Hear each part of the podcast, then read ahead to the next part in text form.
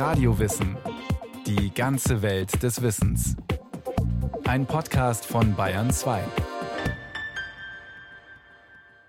Frieden ist ein wertvolles Gut. Im unruhigen, gesetzlosen 10. Jahrhundert hat die Kirche deshalb versucht, Frieden zu schaffen und die Bevölkerung vor der Willkür des Adels zu schützen. Gottesfrieden, Pax Dei nannte man die Abkommen. Von Südfrankreich aus hat sich diese Friedensbewegung über ganz Europa ausgebreitet. Europa im 10. Jahrhundert. Eine unruhige, eine wirre und gesetzlose Zeit. Die kriegerischen Auseinandersetzungen des Adels haben überhand genommen. Konflikte zwischen verfeindeten Adligen schaukeln sich auf und führen zu jahrelangen Rachefeldzügen und Kleinkriegen. Fäden, so nennt man diese Auseinandersetzungen. Das hängt natürlich damit zusammen, wie werden Konflikte ausgetragen, wer hat ein Gewaltmonopol. Also da sind wir natürlich in einer ganz anderen Zeit als in der Moderne. Und wir haben dieses Federecht, also das ist ein erlaubtes Selbsthilfemittel. Also wenn mir jemand Unrecht tut, habe ich natürlich die Möglichkeit, mich auch mit Gewalt dagegen zu wehren. Dr. Hubertus Seibert ist Historiker für mittelalterliche Geschichte an der Ludwig-Maximilians-Universität München. Er schildert die Situation im 10. Jahrhundert. Fehde wird vielfach nicht begrenzt, sondern es passiert noch viel mehr. Die Beteiligten, der Adel, greift dann auch zu anderen Mitteln, um den Gegner zu schädigen. Und die Betroffenen sind häufig nicht die gegnerischen Adligen, sondern die unbewaffneten, wehrlosen Personen, also Bauern oder Kaufleute oder Geistliche, die sich natürlich, weil sie kein Waffenrecht besitzen, dagegen nicht wehren können und auch nicht wehren sollen. Dass das Federecht so einreißen konnte, erklärt Dr. Hubertus Seibert, hängt mit der Ständegesellschaft im 10. Jahrhundert zusammen. Es gibt drei Stände und jeder hat eine Aufgabe. Wehrstand, Leerstand, Nährstand. So lautet die griffige Formel. Ab dieser Zeit können wir von drei Ständen sprechen, dem Adel, den Bauern und den Klerikern, den Geistlichen, dass jeder dieser Stände in einem neuen Weltbild eine bestimmte Funktion innerhalb der Gesellschaft zugewiesen bekommt. Ne, das heißt also, die Bauern sollen sich um die Ernährung, den Unterhalt der Menschen kümmern. Das ist ihre Kernkompetenz. Die Geistlichkeit, auch Klerus genannt, bildet in der mittelalterlichen Ordnung den ersten Stand. Sie sollen sich um das Seelenheil der Menschen kümmern, die kirchlichen Lehrmeinungen verbreiten, die Wissenschaft pflegen. Der zweite Stand ist der Adel, der zu dieser Zeit eine Kriegerkaste ist. Er darf als einziger Stand Waffen tragen, soll dadurch eigentlich auch die Sicherheit der beiden anderen Stände verteidigen Kirchen und Klöster und die Bauern schützen der Adel, und das ist ganz interessant, der ja doch im Verruf stand, ob dieses nicht einzudämmenden Federrechtes, dass er immer erst zu gewaltsamen und nicht zu friedlichen Konfliktbeilegungsmitteln greift. Für den Adel bedeutet das andererseits auch, er wird als waffentragender Stand anerkannt. Nun aber nimmt das Fedewesen im 10. Jahrhundert überhand. Und das hat mit einer Schwäche der Zentralmacht, des Königtums zu tun. Wir haben halt kein staatliches Gewaltmonopol, das ist, ist eine Entwicklung der Neuzeit. Das heißt aber, der König als der oberste Vertreter Gottes auf Erden und auch der Inhaber der obersten Gewalt, der soll für Frieden, Gerechtigkeit und Ordnung sorgen. Im Karolingischen Reich waren die traditionellen germanischen Gesetze angewendet worden, die eine geordnete und friedliche Beilegung von Konflikten suchten. Karl der Große hatte eine einheitliche Gesetzgebung durch einen effektiven, im ganzen Reich tätigen Verwaltungsapparat durchgesetzt. Damit sollten auch der Frieden und die Einheit gefördert werden. Was aber, wenn das Königtum in eine Schwächephase gerät, wie im neunten Jahrhundert? Nach dem Tode Karls des Großen zerfällt ja dieses große karolingische Reich, weil sich die Söhne und auch die Enkel nicht einig werden können. Und das führt auch schließlich im 10. Jahrhundert dazu, dass sich natürlich neue Herrschaftsgebilde in Mitteleuropa bilden, und hier neue Adlige und neue Familien versuchen natürlich hier einen gewissen Vorrang auszuüben gegenüber allen anderen. Und das ist natürlich auch mit einer Zunahme von Unfrieden, von Gewalt, von Kriegen verbunden. Es ist eine Zeit des Umbruchs. Territorialfürsten maßen sich nun die Ausübung der ursprünglich königlichen Rechte an. Dies führt zur Anarchie. Die Überfälle des Adels richten sich ja nicht nur gegeneinander. Um den Gegner zu schädigen, werden die Bauern überfallen, die Dörfer niedergebrannt, die Ernte vernichtet, das Vieh geraubt. Auf einer der berühmtesten Bildquellen des Mittelalters findet sich drastisch illustriert, wie ohnmächtig die Zivilbevölkerung in Kriegs- und Fehdezeiten leidet. Die Rede ist von dem Teppich von Bayeux, der um 1070 entstanden ist. Ein über 70 Meter langer Leinenstreifen, auf dem in einer Art Bildergeschichte der siegreiche Kriegszug der Normannen über den glücklosen englischen König Harold dargestellt ist. In einer Szene setzen zwei normannische Soldaten den Dachstuhl eines Hauses in Brand. Vor dem Haus steht eine Frau, offensichtlich die Bewohnerin des Hauses, das nun in Flammen aufgeht. An der rechten Hand hält sie ihr verschrecktes Kind, das traurig den Kopf hängen lässt. Mit der linken wendet sie sich mit einer verzweifelten, flehenden Geste an die Soldaten. Die Bildunterschrift besagt lapidar Hic domus incenditur. Hier wird ein Haus angezündet. Ein ganz normaler Vorgang. Wenn die Mächtigen im Clinch liegen, gehört es zur Kriegsführung, die Leibeigenen und Untergebenen des Gegners zu schädigen.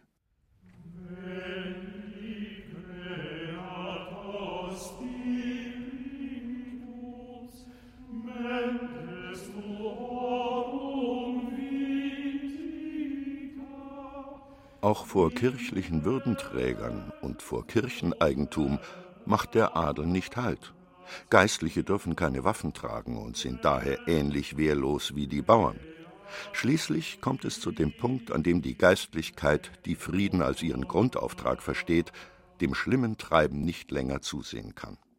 Damit beginnt die europäische Friedensbewegung, und zwar im Süden Frankreichs am Ende des 10. Jahrhunderts.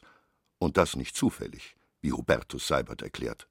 Wir haben im 10. Jahrhundert in Frankreich auch ein Königtum, in der Nachfolge dann schon der Karolinger, also zunächst sind das noch Karolinger, dann aber im späten 10. Jahrhundert kommt eine neue Familie der Kapetinger. Dieses französische Königtum herrscht aber im 10., frühen 11. Jahrhundert nur über diese Ile de France, also den Großraum Paris. Das heißt, südlich der Loire hat der König keinerlei Einfluss. Dieser Raum ist dem freien Spiel der Kräfte ausgesetzt. Und so ruft Bischof Wido von Le Puy in der Auvergne im Jahr 976 die Ritter in seiner Diözese zusammen und zwingt sie, sich in einem Eid dem Frieden zu verpflichten. Wir haben halt zwei unterschiedliche Formen, wie Frieden zustande kommt. Frieden durch Herrschaft, das ist der Friede, den der König gebietet. Wir haben aber in Südfrankreich keinen König. Das heißt, hier wächst dann auch eine neue Form der Friedensstiftung, Frieden durch Verschwörung. Das heißt, zunächst, wie gesagt, sind die Bischöfe noch die federführenden, aber sie binden alle wichtigen Adligen in einem Raum in diese Friedensstiftung ein durch einen Ei. Das heißt, jeder muss geloben, er hält sich an diese vereinbarten Regelungen in diesem Zeitraum und lässt von Gewalt ab. Die Friedensversammlungen sind Konzilien, kirchliche Versammlungen also. Die Bischöfe laden jedoch auch die Vertreter der weltlichen Macht ein und zwingen sie, die Abmachungen anzuerkennen. Der Autorität der Kirche können sich die streitlustigen Adeligen nicht widersetzen, sie müssen einen Eid ablegen, der sie zur Einhaltung der neuen Regeln verpflichtet.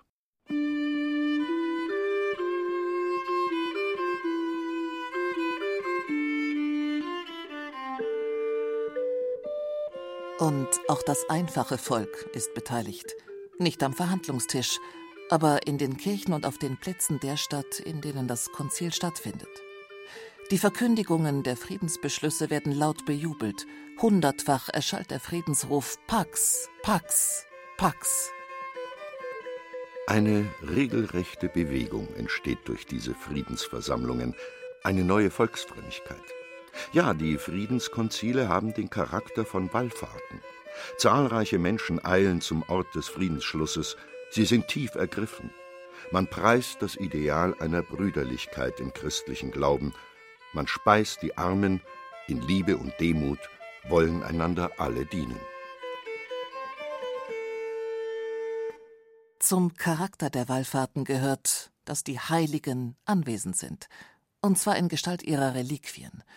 Sie sind so quasi physisch dabei, um die Friedensschlüsse zu legitimieren und die Autorität der Kirche zu verstärken. Die Lebenden und die Toten verteidigen gemeinsam den Frieden. Die leiblichen Überreste der Heiligen werden aus den Kirchen herausgebracht. Man trägt sie in die Versammlungen, in denen verhandelt wird. Oft wird der Eid wortwörtlich auf diese Heiligen abgelegt. Die Schwörenden berühren die Reliquien. So ist die göttliche Autorität auch physisch spürbar. Die Reliquien verbinden Klerus, Adel und Volk im ganzen Bistum. Sie werden herumgetragen, von einem Ort zum nächsten gebracht, öffentlich gezeigt und angebetet. Der Gottesfrieden wird so verbindlich gemacht und damit seine Akzeptanz gesteigert, denn man ist ja mit den Heiligen im Bunde. Häufig wird auch von Wundern berichtet, die die Heiligen vollbringen. Es kommt zu Heilungen durch die Reliquien.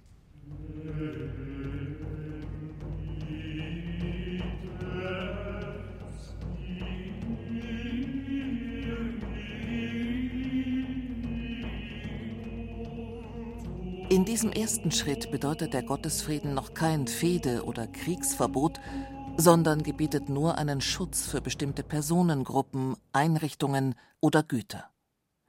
So werden Kirchen und Klöster, Kaufleute und Bauern, Frauen, Juden, Mönche, Reisende und auch Vieh, Weinberge, Olivenbäume und Ackergerät unter den Schutz des Gottesfriedens gestellt, aber nur regional begrenzt auf ein ganz bestimmtes Territorium bezogen. Ansonsten drohen entsprechende Sanktionen. Das sind zunächst kirchliche Strafen und dann in einer späteren Zeit kommen dann auch weltliche Strafen dazu. Der Druck der kirchlichen Autorität ist groß. In einer christlichen Gesellschaft ist das Jenseits das Ziel, auf das das menschliche Leben zusteuert. In diesem Jenseits will natürlich jeder zu den Guten gehören. Hinzu kommt, dass nun auch die Adligen erkennen, die uferlose Anwendung von Gewalt kann ihnen selbst schaden. Zu schnell gerät man in den Mittelpunkt einer Fehde, bei der man möglicherweise sein Hab und Gut oder sogar das Leben verliert.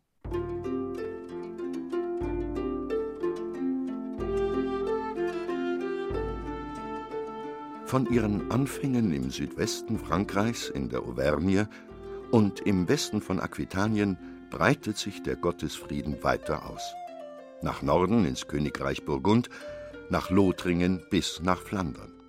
Er erreicht Katalonien und um 1040 auch Italien. Schließlich strahlt die Bewegung in den deutschsprachigen Raum aus. Hier wird der erste Gottesfrieden im Bistum Lüttich beschlossen, 1082, gut 100 Jahre nach Le Puy. Dann geht es rasch.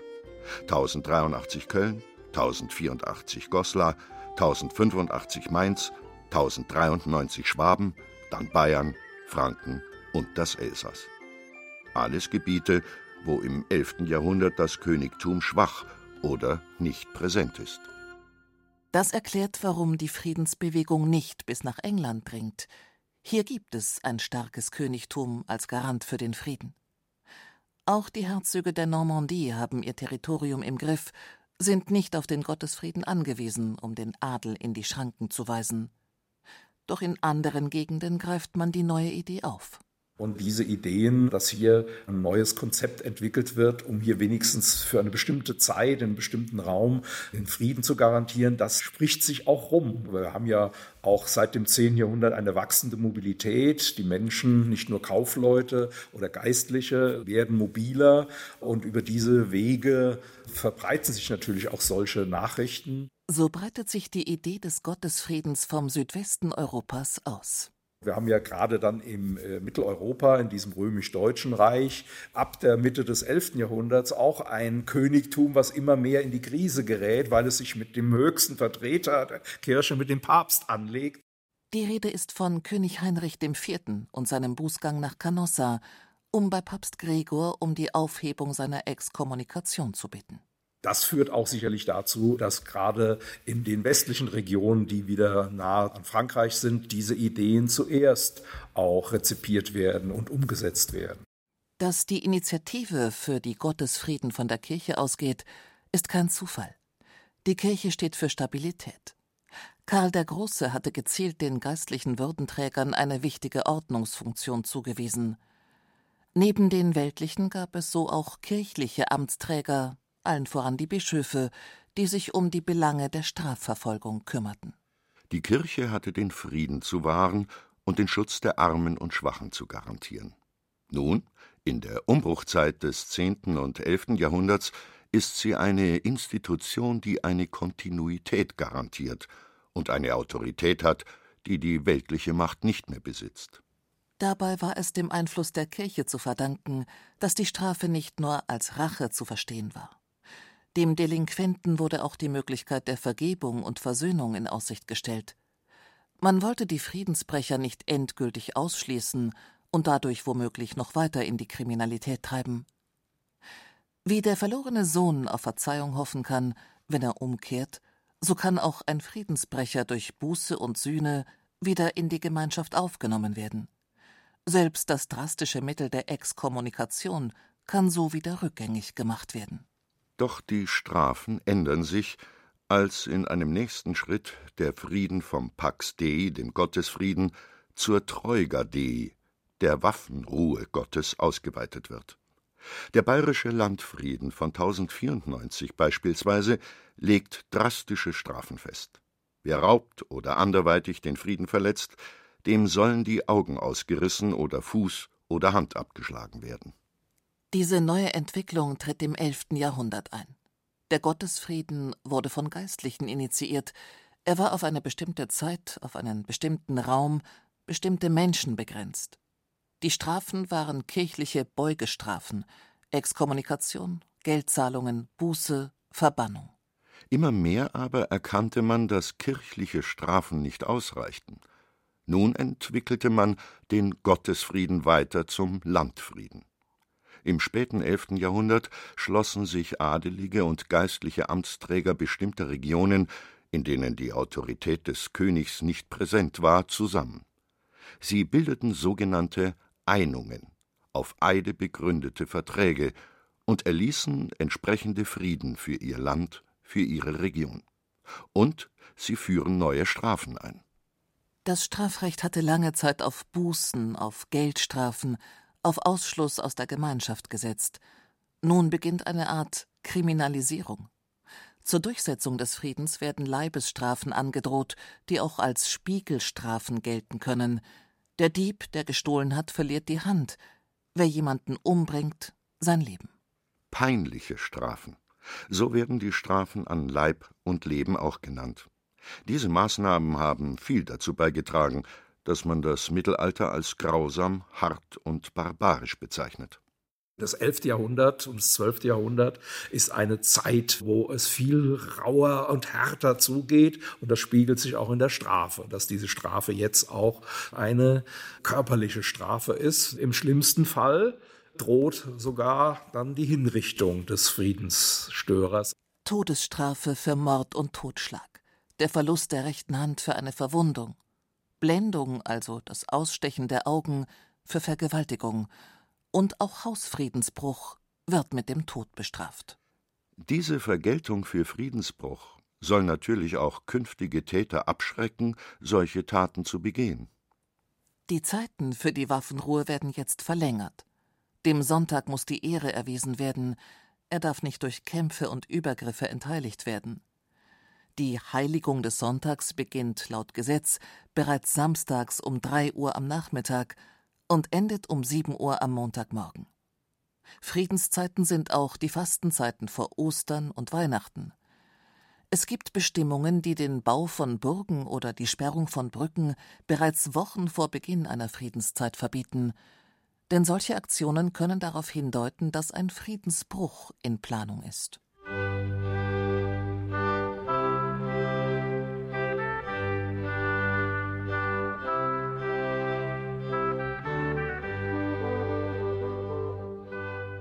Die Historiker des 19. und frühen 20. Jahrhunderts interessierten sich sehr für die Gottesfriedensbewegung. Denn die Frage eines umfassenden Friedens war damals sehr aktuell.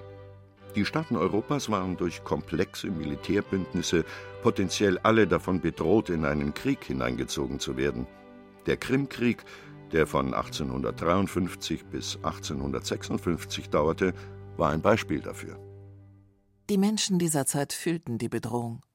Und so suchte man in anderen Epochen nach vergleichbaren Vorgängen und Lösungen. Eine Projektion von humanitären Anliegen der Neuzeit auf das Mittelalter. Die Gottesfriedensbewegung wurde dabei gerne als Vorläufer der internationalen Friedensbewegung betrachtet. In der Verklärung des Mittelalters wurde dabei gerne übersehen, dass die Friedensbrecher mit brachialen Mitteln niedergezwungen und bestraft wurden. Und es wurde übersehen, dass im Mittelalter der Kampf als solcher nicht als schlecht galt. In der Denkweise der Zeitgenossen konnte der Krieg als etwas Heiliges gelten, wenn er denn gegen den richtigen Gegner und im richtigen Gebiet ausgetragen wurde, wie es beispielsweise bei den Kreuzzügen der Fall war. Auch darin unterscheiden sich die pazifistischen Auffassungen des 19. und 20. Jahrhunderts von der Friedensbewegung des Mittelalters. Denn sie lehnen Krieg und Waffengewalt grundsätzlich ab. Der Zweck heiligt nicht den Krieg als Mittel. Doch was waren die Auswirkungen des Gottesfriedens? Wie hat er die Gesellschaft Europas im Mittelalter verändert?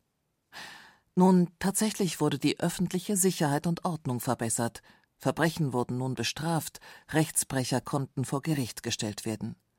Eine Strafgesetzgebung entwickelte sich und sorgte für Stabilität. Die Macht des Adels wurde einerseits reglementiert, indem man dem Fedewesen Grenzen setzte, andererseits auch gestärkt, weil die Gerichtsbarkeit bei weniger schweren Vergehen von den kleineren Territorialherrschern ausgeübt wurde, den Grafen und Herzögen. Und so wurde ein Schritt zur Bildung einer Obrigkeit getan, die das Recht, aber auch die Pflicht zur Strafverfolgung und zum Rechtsschutz besaß. Den Krieg aber hat die Gottesfriedensbewegung nicht ausmerzen können. Das war Radio Wissen, ein Podcast von Bayern 2. Autorin dieser Folge über den Gottesfrieden Julia Devlin. Es sprachen Gabi Hinterstoißer und Alexander Duda. Ton und Technik Susanne Harasim. Regie führte Axel Wostri. Redaktion Bernhard Kastner. Wenn Sie keine Folge mehr verpassen wollen, abonnieren Sie Radio Wissen unter bayern2.de slash podcast.